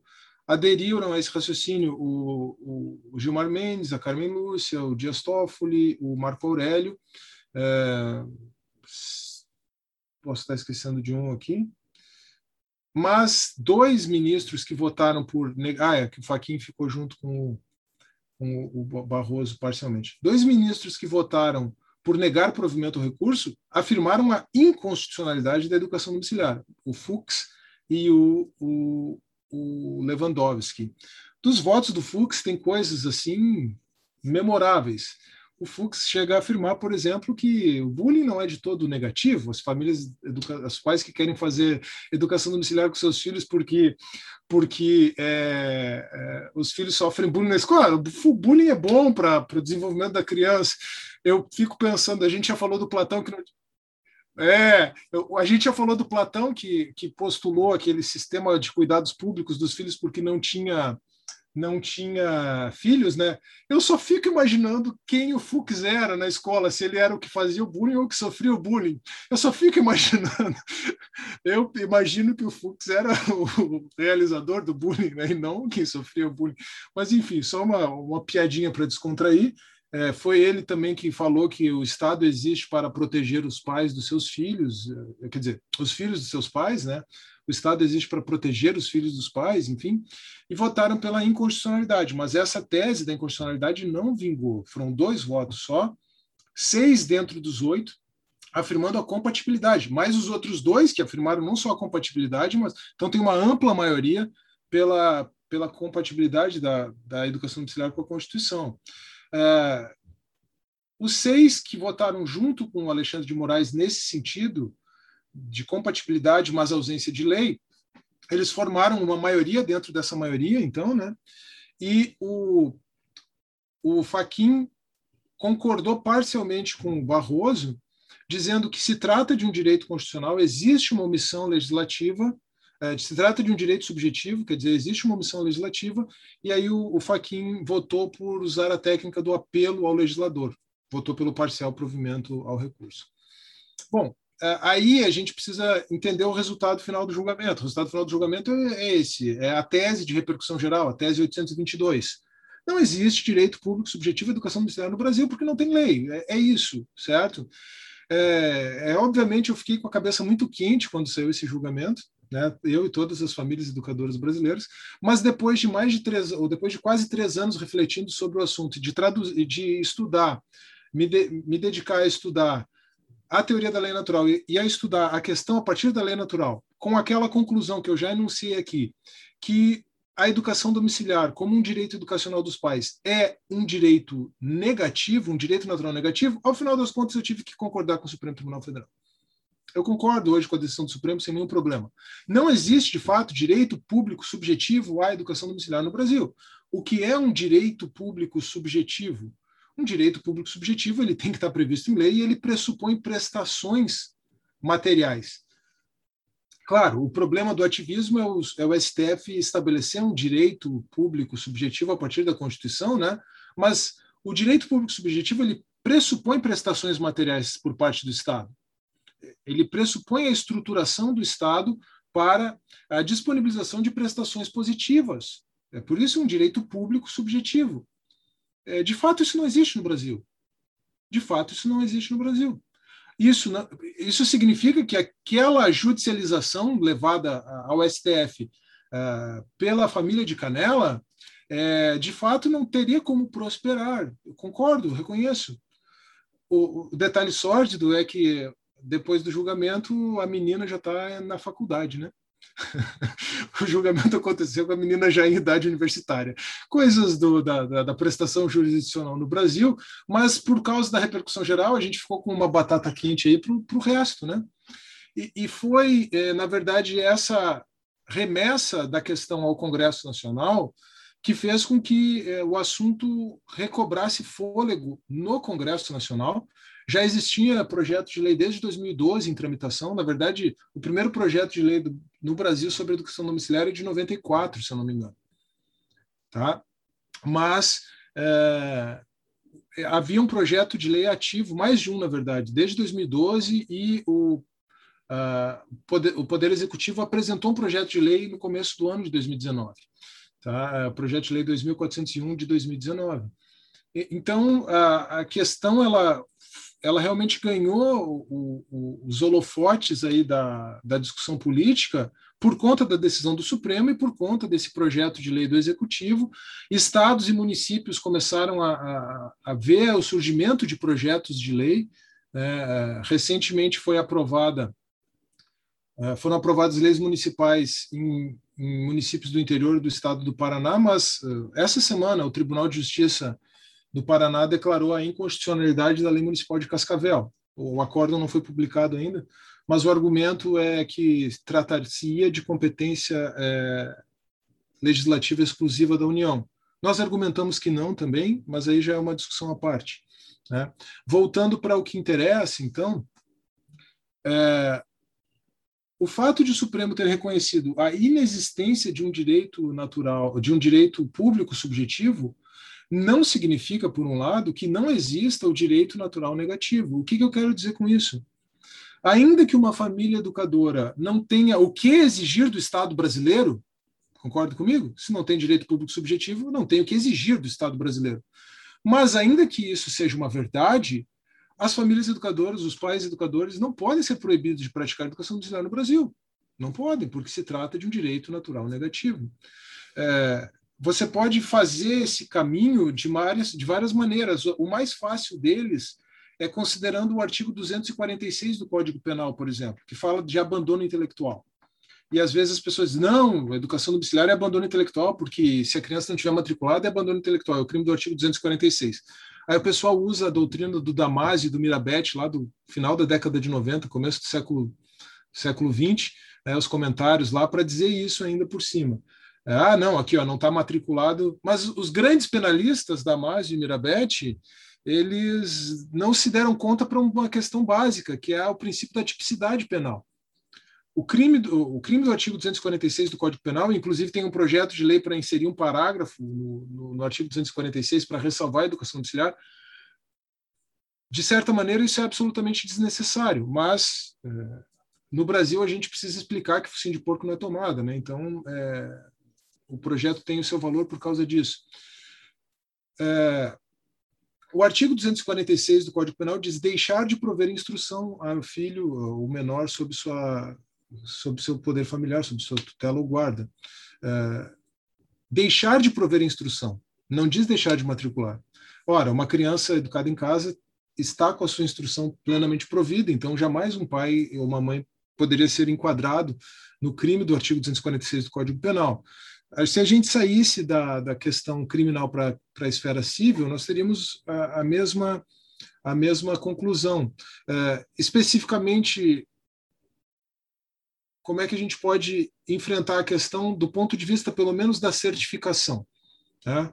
E aí a certificação ela trata de requisitos é, curriculares mínimos e etc, e toda essa coisa. Né? Hoje, a certificação das crianças e adolescentes educados em casa é feita pelo sistema público, pelo INSEJA. Não é algo que existe, que foi criado para esse para essa finalidade, mas ela já é usada. Quando a criança, quando o adolescente faz 15 anos, ele pode obter o diploma do ensino é, fundamental, quando faz 18, pode obter o diploma do ensino médio. É, a situação da Elisa Flemmer, inclusive, que ganhou notoriedade no Brasil esse ano, o grande dilema é que ela fez, com 17 anos, fez vestibular da, da FUVEST, depois de ter estudado o ensino médio em casa, né, e, e não conseguiu entrar. Enfim, eu acho que eu mencionei isso já no, na gravação, né, não foi antes, na conversa anterior, né, então não preciso retomar aqui. Mas uh, você já tem isso, você já tem uma chancela da legislação para a prática da educação domiciliar. Acontece que o STF não se deu conta disso o STF também não disse o que fazer com as, com as milhares de famílias educadoras que já praticavam a educação domiciliar é, quando o julgamento aconteceu. Também não se preocupou com o fato de que o movimento só, só vinha crescendo e cresceu cada vez mais, e o STF também não anteviu a pandemia. Porque, embora a pandemia tenha colocado todo mundo em educação escolar compulsória dentro de casa, né, muita gente despertou para a educação domiciliar na pandemia. Muita gente despertou inclusive no sentido de ver assim, puxa, mas é isso que meu filho está vendo na escola, eu acho que eu posso ir atrás de coisa melhor aqui para ele em casa, certo? Isso aconteceu. Se essa qualidade questionável do, do conteúdo foi decorrente da necessidade de adaptação do presencial para o EAD, é uma outra questão, mas muitos pais se deram conta disso. Bom, então, é, como é que a gente pode fazer uma apreciação crítica desse julgamento do Supremo? O primeiro é que o Supremo não se preocupou em fornecer orientação. A rigor, ele se preocupou em resolver o caso concreto. Mas quando o Toffoli, quando o Barroso se preocuparam com as famílias educadoras existentes, o Supremo deixou passar essa questão. Até o Alexandre de Moraes se preocupou com isso, mas eles deixaram passar. Poderia ter feito, por exemplo, modulação de efeitos, isso está previsto, né? isso, isso existe no controle difuso, que, melhor dizendo, o Supremo admite no controle difuso, é, poderia é, ter dito, não, ó, tá, todo mundo tem que voltar para a escola, então. Eles não falaram isso, eles falaram que não existia o direito público subjetivo e, portanto, negaram uh, o, o, direito líquido e certo ali naquele mandado de segurança. É, mas a missão do Supremo Tribunal Federal é fornecer educação, é, fornecer orientação, desculpa, educação não, né? educação é com os pais, fornecer orientação. É, ao, não fornecer orientação, ele deixa de, de agir como Corte Suprema. E ele, então, coloca milhares de famílias educadoras numa situação de insegurança jurídica. A decisão do Supremo não pode alterar a natureza das coisas, ela não elimina a existência do direito natural à educação domiciliar, mas ela deixa essas famílias numa situação de insegurança jurídica. Outra coisa, o Supremo Tribunal Federal tem jurisprudência consolidada, pacificada, tranquila, afirmando que ele não pode analisar ofensa à legislação infraconstitucional em recurso extraordinário. Quando a, a, o exame da questão constitucional pressupõe a análise de legislação infraconstitucional, o nome disso é ofensa reflexa, e não existe repercussão geral da questão constitucional agora, no regime da repercussão geral. Né? Antigamente, ele simplesmente negava provimento ao recurso, é, não conhecia, desculpa, o recurso extraordinário. Pois bem, o que, que o Supremo Tribunal Federal fez nesse julgamento, depois de considerar que a educação domiciliar não é incompatível com a Constituição? Até aí, está tudo bem. É missão do Supremo analisar questões constitucionais o Supremo se debruçou sobre a LDB e sobre o ECA. Num caso no, normal, no dia a dia, na generalidade dos casos, isso seria dizer: hum, aqui tem uma ofensa reflexa e aqui não tem é, repercussão geral da questão constitucional. É, seria negar, é, não conhecer do recurso extraordinário. O Supremo não fez isso. Isso, para mim, é uma grave contradição performática no julgamento. Dizer que vai analisar uma questão constitucional e se debruçar sobre a lei federal não é exercer a função de guarda da Constituição.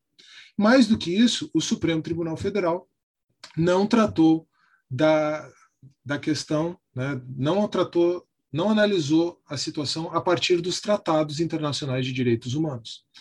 E os tratados internacionais de direitos humanos garantem o direito à prática da educação domiciliar. Quem afirma isso não sou eu. A gente pode analisar, né? O doutor Alexandre Magno faz isso, eu faço isso. É, eu vi um, eu vi um tratado, eu lembro de um tratado, não sei se é da, não sei se é nível é, nível América Latina, do nível das duas Américas, para complementar aqui, que ele dava prioridade para os pais. Ele não citava o, o, o homeschooling. O, Isso. Não sei se é esse que Também. tá falando. Não falava do o, homeschooling taxativamente, Isso. mas ele dava prioridade aos pais na escolha de como educar seus Exatamente. Filhos. Você pode estar mencionando o Pacto de São José da Costa Rica, que diz que os pais é, têm o direito de é, escolher né, a, o gênero de educação que Eu será ministrado aos filhos. É, mas olha que interessante, a própria Declaração dos Direitos das Crianças, que fala em, em, universalização do acesso à escola, ela fala da prioridade dos pais na educação dos filhos. Quer dizer, o que, que acontece? É, a gente vê hoje uma colonização do, do, da, dos discursos humanos por uma narrativa progressista, tá?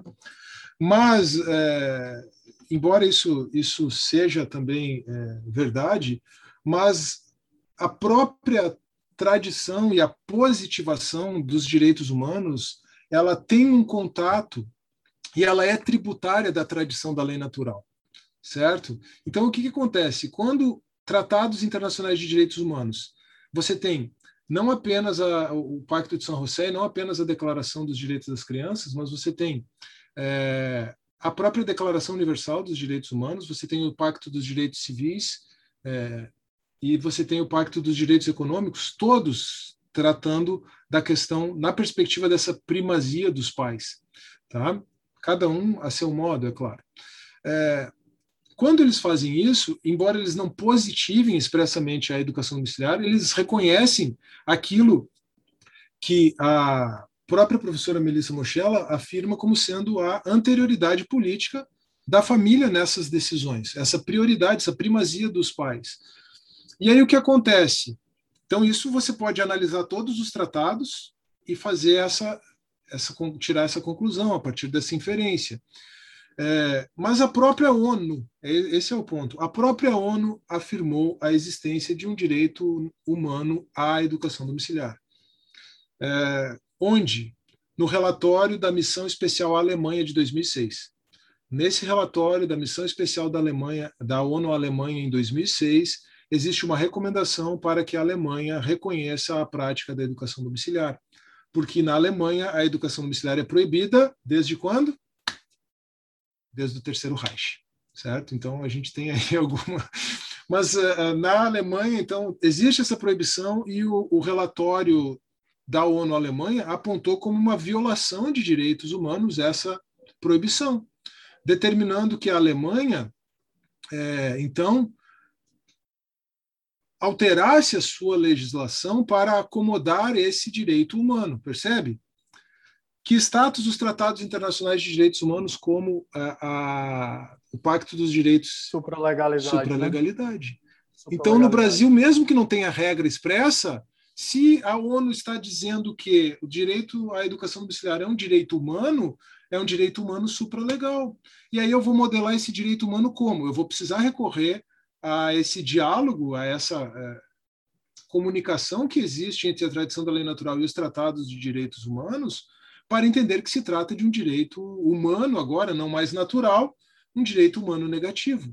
Portanto, de uma perspectiva supralegal, não se pode proibir a prática da educação domiciliar no Brasil, não se pode proibir as famílias educadoras de praticarem educação domiciliar. Ainda que a LDB e o ECA estabeleçam a matrícula compulsória, os tratados internacionais de direitos humanos tratam de uma situação específica, uma regra específica, uma lei específica. Você tem tanto uma regra específica, né? Você tem tanto o critério da especialidade no que diz respeito à solução entre antinomias, norma especial prevalece sobre norma geral, e você tem também o critério hierárquico, trata-se de uma norma supralegal. Não tem dificuldade nenhuma em equacionar a questão. E o Supremo não disse uma palavra sobre isso. Como o Supremo não disse uma palavra sobre isso, apesar da supralegalidade ser jurisprudência do Supremo, ser entendimento do Supremo, temos uma omissão aí, não temos um precedente apto a vincular nesse sentido. O Supremo precisaria se manifestar sobre isso para afastar essa tese. Enquanto ele não afastar, essa tese está valendo. Né? Carlos, é, eu, eu acho que a linha argumentativa para def defender o direito à existência de um direito a homeschool, eu, eu concordo com a tese, a tese me parece plausível.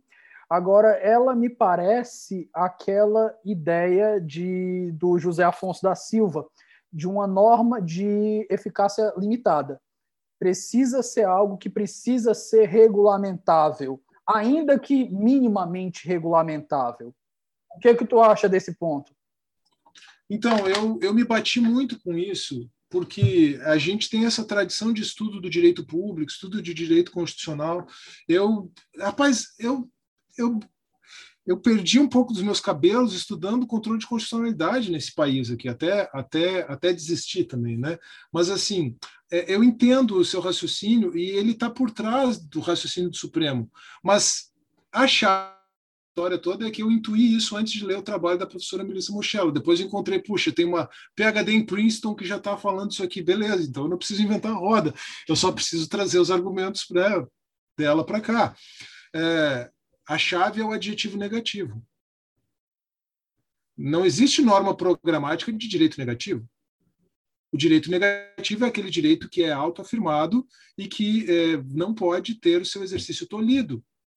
O que, que acontece? Eu, eu concordo com você que não existe como exigir nada do Estado, certo? Eu não posso exigir do Estado um certificado de matrícula, eu não posso exigir do Estado um serviço público de, eh, especificamente voltado para a educação domiciliar, eu não posso exigir do Estado o que quer que seja. Mas o Estado não pode impedir as famílias educadoras de, de praticarem a educação domiciliar. Carlos, eu vou fazer o advogado do diabo aqui eu vou entrar numa linha argumentativa comunitarista. Certo. Que é uma coisa que eu não gosto, mas eu vou entrar bem pelo bem do debate. Não tem problema, a professora Mochela usa o Alasdair McIntyre para defender a, a, pessoa. Vamos ver se a gente consegue chegar num consenso aí. Vamos lá. Então, pronto. Vamos lá. Vamos partir da, da premissa de que as crianças elas vão ser inseridas em algum momento dentro de uma sociedade. E elas já estão inseridas na sociedade desde o começo. É. A, a, educação domiciliar não não não não elimina essa, Mas essa vamos nós, como é que como é que a gente vai saber se aquelas crianças desenvolvidas pelos pais vão ter todas as habilidades que estariam é, delimitadas pelo MEC, no caso, mas aqui eu não falo como o MEC como um iluminado, mas como um grupo de pedagogos que criou uma base curricular mínima para dizer que, olha, uma pessoa para ainda que eu discorde, vamos nós, eu não tenho capacidade pedagógica para opinar aqui. Você não tem capacidade o... pedagógica, mas você tem bom senso, vamos lá. É, mas vamos nós. Digamos lá que a gente tem o MEC, o MEC ele criou uma estrutura com base em vários pedagogos, em vários especialistas, eles dizem que a, tem certas habilidades mínimas que a criança tem que desenvolver até os seus 18 anos para que ela por isso e por isso é necessária a escola. Pronto, esse é o argumento em uma forma, in a nutshell, de uma forma extremamente reducionista. Certo. Como é que a gente vai garantir que os pais estão dando pelo menos esse mínimo se a gente não tiver um uma regulamentação ainda que básica? Ué, esse conteúdo mínimo ele não é exigido na prova do Enseja? Se o adolescente passou na prova do Enseja, você sabe que o, que o conteúdo mínimo foi garantido. Agora, o que é esse Então pronto, você está dizendo que já existe uma, já existe, já existe uma regulamentação. Já existe. Não, então, é, não é que existe uma regulamentação. Nós estamos concordando em certo existe ponto. um instrumento de aferição. Mas agora, quando a gente passa para pensar no que seriam esses conteúdos mínimos, primeiro vamos lá. É, eu não estou dizendo que não seja, não tenha sido importante para sua formação, mas o que, que você faz hoje com física, química, biologia e matemática? Você, que saiu da faculdade de Direito e está atuando na área. Rapaz, eu quase reprovei a cadeira de cálculo, de cálculo de pena e cálculo de verbo trabalhista. Olha aí, ó. percebe? Ainda que seja importante, porque você vai precisar, claro, daí a gente, a gente usa um contador para executar as verbas, né? Mas assim, é, o que, que a gente faz na teoria do direito com física, química, biologia e matemática, por exemplo? Então, mas o que seriam essas, essa, o que seria essa formação mínima do ser humano? Rapaz, o sujeito precisa saber escrever, saber ler, saber fazer conta, precisa saber sobre a sociedade onde ele está inserido, então ele precisa saber história, geografia, e a habilidade de, de fazer contas ela vai se extrapolar né, para a física, a matemática vai você precisa da física, inclusive, para trabalhar conceitos matemáticos básicos, né? Por exemplo, a melhor maneira de trabalhar a regra de três é com, é com velocidade, né? E a fórmula do movimento, é, a fórmula do cálculo do movimento é, regular uniforme, do movimento retilíneo uniforme, é uma regra de três, na verdade, no, no, no estudo do ensino médio, né? No, na, na, no estudo universitário é uma derivada, mas no, no estudo do ensino médio é uma regra de três. É, então, assim, beleza, você precisa entender como é que a natureza funciona, como é que o corpo humano funciona, uh, certo? São coisas é, que, se você relacioná-las à vida, ao dia a dia, esse currículo ele é algo quase como que inerente, certo? Se você entender a lógica do currículo, é, nenhuma família educadora vai deixar de propiciar esse conteúdo mínimo a, a, aos filhos. O que, vai o que vai mudar é o método, a maneira, a forma, o momento, inclusive, de se introduzir determinados conteúdos. É, padronizar, inclusive, dizendo assim, a criança de 6, 7 anos tem que estudar isso em matemática. Isso é um equívoco, por quê? Porque você não pode, embora é, é, você possa fazer uma generalização probabilística, né? É isso que é uma regra, isso que deveria ser uma regra, mas você e ainda que existam isso é uma questão fundamental também, a gente tem que entender. A minha mãe, ela tem 50 anos de experiência na pedagogia, certo? E, e quando ela se dá a, a, e ela participou inclusive de, de, de, projeto de formação da base nacional uh, curricular comum e tal e aí eu já peguei ela no contrapé assim dizendo tá mas espera aí tu segue uma linha né? Sim. E se tu participou da, da formação e da escolha de uma determinada uh, base nacional curricular comum se tu ajudou a construir esse processo junto com outros matemáticos e pedagogos do país se escolheu uma linha. Num ponto se adotou uma linha. Se disse, bom, embora exista divergência na academia e existam acadêmicos que sigam a linha A, B, C ou D, aqui nós vamos escolher a linha A, a linha B, a linha C. Isso nem é científico, isso nem é democrático, certo? Porque não tem escolha de maioria aí, como se a maioria pudesse opinar qual é a qual é a qual é a melhor linha para ensino na verdade, o projeto aí aí a gente precisa realmente lançar a mão do austro-libertarianismo, e a melhor pessoa para nos ensinar isso é o Murray Rothbard, no livro Educação Livre e Obrigatória, o projeto de um currículo padronizado ele é autorrefutável, ele não faz sentido nenhum. A, a intenção é muito boa. A intenção é vamos garantir um conteúdo mínimo. Certo, mas você garante um conteúdo mínimo a partir de uma generalização e sempre adotando uma determinada linha dentro da academia, dentro da pedagogia, dentro do que quer que seja. Isso não é nem científico nem, nem, nem, uma, nem democrático, porque se fosse científico, teria que considerar que existem outras opções no, na ciência, certo? Na comunidade científica. E se fosse democrático, teria que dizer: é, eu acho que isso é melhor, mas se você quiser seguir o outro, o outro caminho, você poderia. Então, não faz sentido a ideia de uma, de uma padronização é, curricular nesses moldes. É, mas, de novo, no, na perspectiva do senso comum, do bom senso, que é a perspectiva da lei natural, é a razoabilidade prática do ser humano, é a razoabilidade prática do bom senso, isso vai acontecer. A, exposição da criança a um conteúdo mínimo vai acontecer. Agora eu te pergunto, Davi, você se formou há menos tempo que eu, então talvez o ensino jurídico tenha melhorado. Uh, ou talvez a UFC seja. Você estudou na, na UFC, né? Não, não, estudei, não, não fiz federal, não, não fiz federal. Aqui, ah, tá, desculpa, é, que você tinha falado do, do, do, professor da UFC, né? Mas onde é que você estudou? Eu estudei na Cristos, aqui em Fortaleza. Tá.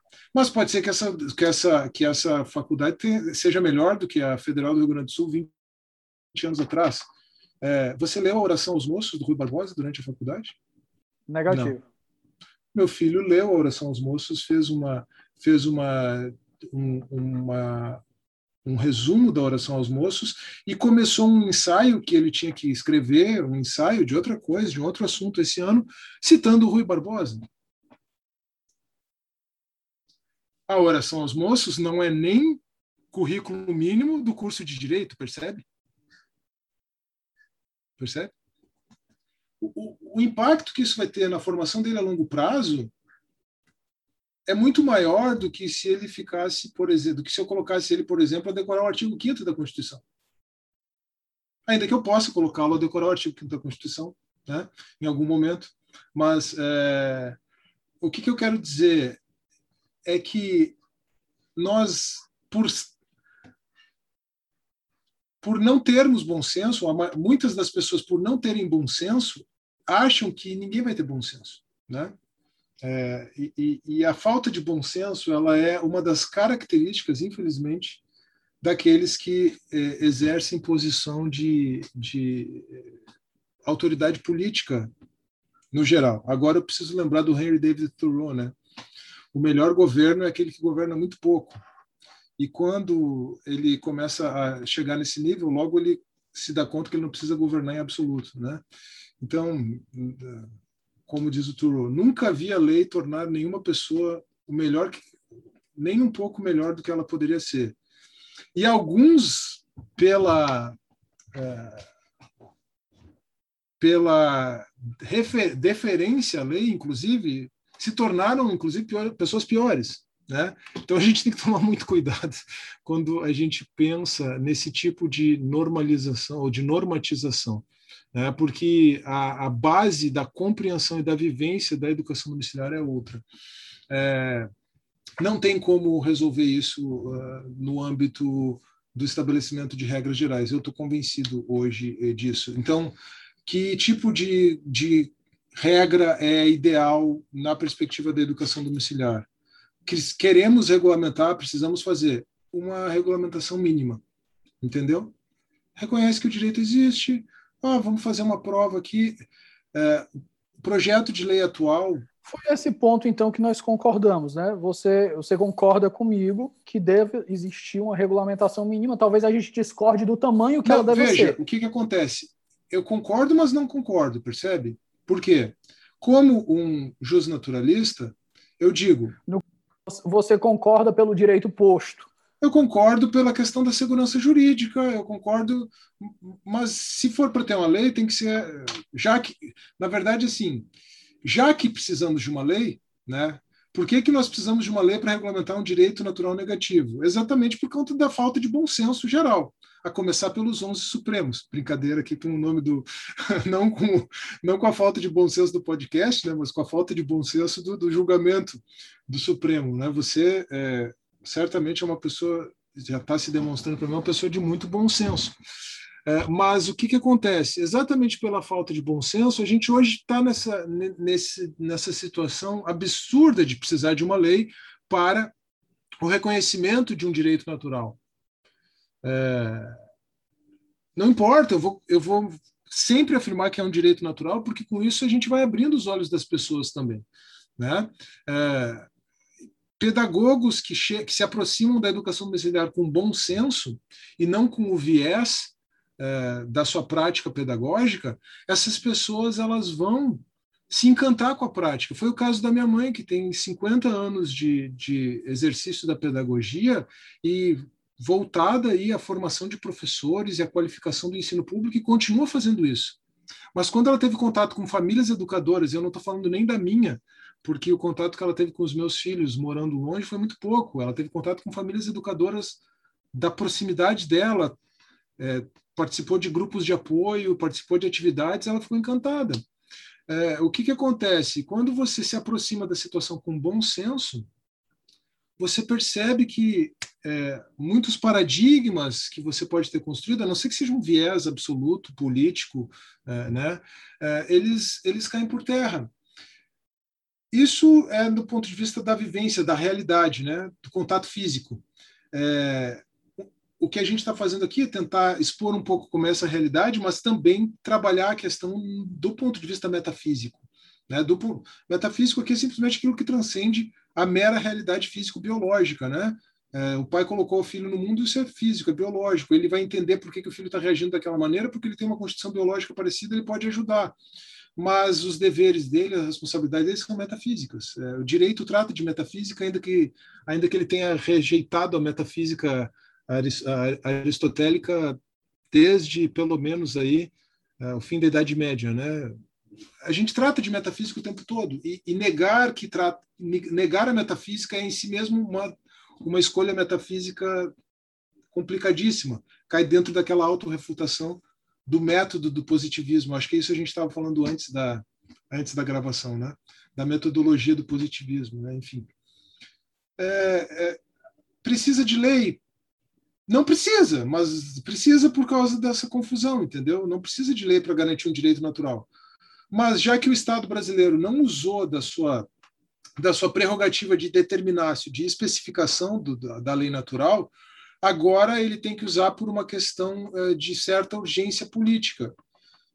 Tem e não tem, na verdade, porque eu estou há muito tempo defendendo a regulamentação da educação domiciliar por causa de famílias educadoras que é, caem nas garras do Estado, que são perseguidas pelo Estado, que são tratadas como famílias em evasão escolar, mas não são famílias omissas nem, nem, nem abusadoras. É, o problema é que isso é estatisticamente bastante, bastante pequeno, sabe? Claro, agora, quando eu quando eu falei em estatística, eu, eu, acabei de assumir um discurso utilitarista, né? e eu não posso fazer isso por linha de princípio. Mas se, por, se eu estou defendendo a educação domiciliar por conta da, do drama humano dessas pessoas que estão que têm um direito natural, mas estão vendo o seu direito natural tolhido, de novo, é muito é, é um número muito é, estatisticamente muito pequeno perto da, do universo de famílias educadoras brasileiras. Mas eu preciso então é, compreender que, ainda que o resultado vai ser, o resultado da regulamentação vai ser fruto de coalizão. Se vai ser fruto de coalizão, a gente sabe que não vai ser bom, certo? Aí não vai ter estudo, não vai ter estudo eh, pedagógico para justificar as escolhas da, da lei. Não vai ter. Não vai ter estudo de caso, não vai ter é, pesquisa empírica, não vai ter nem embasamento filosófico, porque se tivesse, não ia ter solução. É, é, a solução que tem é a teoria da lei natural. Se você vai consentir com homeschooling, é, a, a, gente se coloca diante daquela. A gente se coloca diante daquela. Vamos pensar sobre o homeschooling, beleza, estou diante de uma encruzilhada. O pai tem essa prerrogativa, os pais têm essa prerrogativa porque a autoridade deles é originária ou o Estado está fazendo uma concessão a esses pais porque a autoridade deles é derivada? Ah, é uma concessão dos pais. Ah, então se justifica qualquer coisa no âmbito educacional. É, na verdade, a ideia de regulamentar o homeschooling é aquele tipo de coisa de colocar o dedo na ferida, sabe?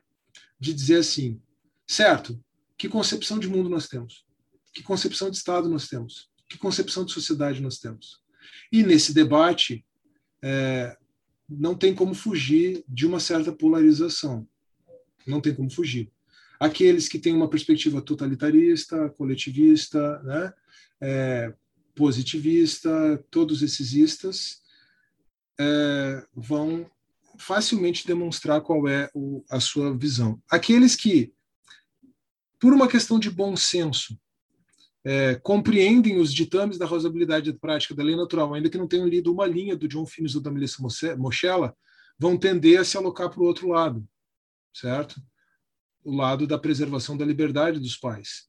É, no meio disso, vai ter muita gente que, que vai precisar é, rever os seus conceitos, que vai precisar fazer isso que o Thiago Hansen falou, né? Não, peraí, vamos, já que eu estou diante de uma encruzilhada e o negócio é tão drástico, vou precisar limpar a sujeira aqui. Peraí, de onde é que vem essa ideia? Por que, que eu penso assim? Onde é que eu quero chegar com isso? Opa, então vamos avançar. Não, não posso. Não, não dá para seguir por esse caminho. Para onde que eu vou então? Eu estou convencido que uh, não existe outra, outra maneira de modelar a educação domiciliar que não seja reconhecendo a discrecionalidade educacional ampla dos pais. Não tem como. É, qualquer coisa é, é esquizofrenia é, normativa típica do positivismo. Qualquer outra coisa. Carlos, bloco final aqui, eu acho que a gente enfrentou o que tinha que enfrentar, a gente tirou a sujeira da mesa, deixou claro qual é a sua posição sobre o assunto concordamos em algumas partes, discordamos de outras. No bloco final, a gente deixa aqui algumas indicações, eu tendo a, a chamar de culturais, para dar uma abertura para você quiser indicar livros, tanto do direito, artigos científicos, se você quiser indicar filmes, séries, é, até livro de poesia que você achar que pode se relacionar a isso, sinta-se à vontade. Ótimo. Tem muita, muitas indicações mesmo. É, vou começar com um filme, já que você falou, né? Capitão Fantástico. Muito interessante. Maravilhoso, é... maravilhoso, maravilhoso. É. E o Capitão Fantástico, por sinal, inclusive, é um, é um, um, um, um seguidor do Noam Chomsky, né? Veja você. Mas então. É, ele briga com o filho, o filho é, o filho é trotskista. É ele é, ele é, ele é, não sei se é, ele é marxista, nem, nem é, ele, ele é, ele cultua o Noam Chomsky, né? Então assim, mas veja, é, seria um modelo de homeschooling de esquerda aqui, né? Para a gente fugir um pouco dessa polarização político-ideológica, né? Porque não se trata disso, se trata de considerar o ser humano, é, independentemente do viés que a pessoa tenha. Quando ela vai considerar o ser humano, ela precisa é como eu falei, né? Ou você vai considerar o ser humano um, apanha, um, apanha, um apanhado de células, a coisa vai ficar complicada, ou você vai considerar ele uma mente que, que possui um corpo, tem desdobramentos, ou você con, considera ele uma unidade corpo e alma. É, basicamente, não tem muito para onde correr. Todo pensamento do Ocidente é uma nota de rodapé a Platão e Aristóteles, alguém já falou isso, né? Nesse caso, você tem um desvio aí no, no, no mero materialismo, mas isso é uma nota de rodapé Epicuro também, então não tem muita dificuldade. É, Demócrito e Epicuro, então pronto, tudo bem. É, vamos lá, Capitão Fantástico. Capitão Fantástico. É, algumas obras para aqueles que querem entender um pouco melhor a educação domiciliar. Né? Eu mencionei o Direito à Educação Domiciliar, do Dr. Alexandre Magno, eu mencionei o Alexandre Magno, o Direito à Educação Domiciliar. Eu tenho um livro que eu lancei em 2019 que tem um propósito bem apologético mesmo, assim, bem é, informativo, mas também que, que trata de forma seminal do próprio julgamento do Supremo, com algumas ideias ali que agora eu tenho, eu tenho aprofundado, vou aprofundar nesse novo livro, é, que é, eu mencionei já. O nome, o nome do novo livro, Isso. só para a gente deixar Vou, vou pegar aqui. o livro anterior primeiro, né? Educação Domiciliar no Brasil, Aspectos Filosóficos, Políticos e Jurídicos. Esse já está esse já está uh, já tá editado, você encontra ele na internet, Carlos Xavier, né? E o novo livro, se der tudo certo, será chamado Educação Domiciliar como Direito Natural Negativo. Carlos Xavier e Melissa Mochella, tá? Deve sair no segundo semestre. É, outras outras obras interessantes. Bom, aí se alguém quiser se aprofundar um pouco em método de educação domiciliar, é, essa abordagem que você mencionou aí de estudar a história do ponto de vista cronológico, interligando as coisas, né? essa experiência que você viu aí a sua mãe tendo contato com, com outras, uh, outras uh, famílias, famílias educadoras. Uh, só um, um parênteses aqui que eu não fiz no momento que você estava mencionando a, a, experiência da sua casa, ainda que a sua mãe não pratique a educação domiciliar, talvez por enquanto, né, talvez ela vá, num futuro, quem sabe, assumir integralmente, mas ela já está desempenhando de forma bastante é, razoável, à luz do bom senso, aquele papel que ela tem como mãe, aquela, aquela responsabilidade que ela tem como mãe na educação da, da, da sua irmã, e tenho certeza que ela fez isso na sua educação também. Né? Então, é, veja só, é, ainda que a sua irmã esteja na escola, tudo que a gente falou serve também para essa experiência. A diferença é que ela uh, pode pode haver uma diferença em termos de grau apenas, né? Vou assumir eh, na integralidade essa essa função. Então, um, uma obra que que é muito interessante assim para entender um pouco dessa perspectiva da educação clássica é o Ensinando o Trivium do canal do casal Blue Dorn, tá? É, e em termos assim de teoria do direito, né, para a gente tocar um pouco na tradição é, é, justnaturalista, né, tem o, o, a própria dissertação de doutorado, lá nos Estados Unidos eles chamam de dissertação, né, da professora Mochella, que é, é, Parental Rights in Education, você encontra ela no site da, da Universidade de Princeton, né, especificamente nessa questão da, da educação domiciliar, né, ou, ou melhor, dos direitos educacionais dos pais a professora Melissa não precisa se preocupar em tratar da educação domiciliar, porque a educação domiciliar é um fenômeno bastante consolidado nos Estados Unidos. Então, é, a, as preocupações dela são de outra ordem, de outra natureza, ainda que elas sirvam para a educação domiciliar. E, de fato, no final desse artigo que eu traduzi, é, Lei Natural, Direitos dos Pais e Política Educacional, ela inclusive fala, ela pergunta o que a o que a educação, o que a lei natural pode nos dizer em termos de política educacional? Bom, ela não pode dizer muita coisa, ela pode dizer muita coisa, mas ela não pode dar respostas definitivas, porque tem muita coisa que precisa ser modelada pela comunidade política, a partir da lei natural e não antes. Né? Agora, a lei natural pode indicar que determinadas decisões políticas são equivocadas, como a decisão de proibir a educação domiciliar ou estabelecer restrições muito é, severas para a prática da educação domiciliar. Né? Então, é, é, na conclusão do artigo, embora o artigo não seja sobre educação domiciliar, ela, ela acaba, inclusive, afirmando isso. Então, o trabalho da professora Melissa Mochella e um, talvez um trabalho assim um pouco mais acessível aqui no Brasil, o trabalho do professor Vitor Salles Pinheiro, uma obra que ele organizou, a, a Filosofia do Direito em John Finnis, que é uma coletânea de vários artigos, né, organizados como capítulos de livro, com uma exposição bastante é, bastante concatenada e, e, e, articulada do pensamento do, do John Finnis. Fica, inclusive, essa sugestão aí, é, de repente, se você quiser aprofundar um pouco mais no podcast aí a questão da, da teoria da lei natural, o professor Vitor Pinheiro é um, um excelente nome é, para fazer isso no futuro. Então, acho que é isso, essas são as indicações. Perfeito. Carlos, a gente fez uma, um combinado para conversar uma hora, a gente está quase fechando duas aqui. A conversa, Puxa, passou a conversa rendeu ba bastante aqui. Cara, muito bacana a conversa, muito interessante a perspectiva de estudar direito natural. Eu, eu confesso que eu sou cético, é, até por desconhecimento também, né? Então, eu não tenho muito conhecimento sobre teoria de direito. A minha parte é muito minha minha eu sou muito chegado à parte de direito constitucional e à parte de política.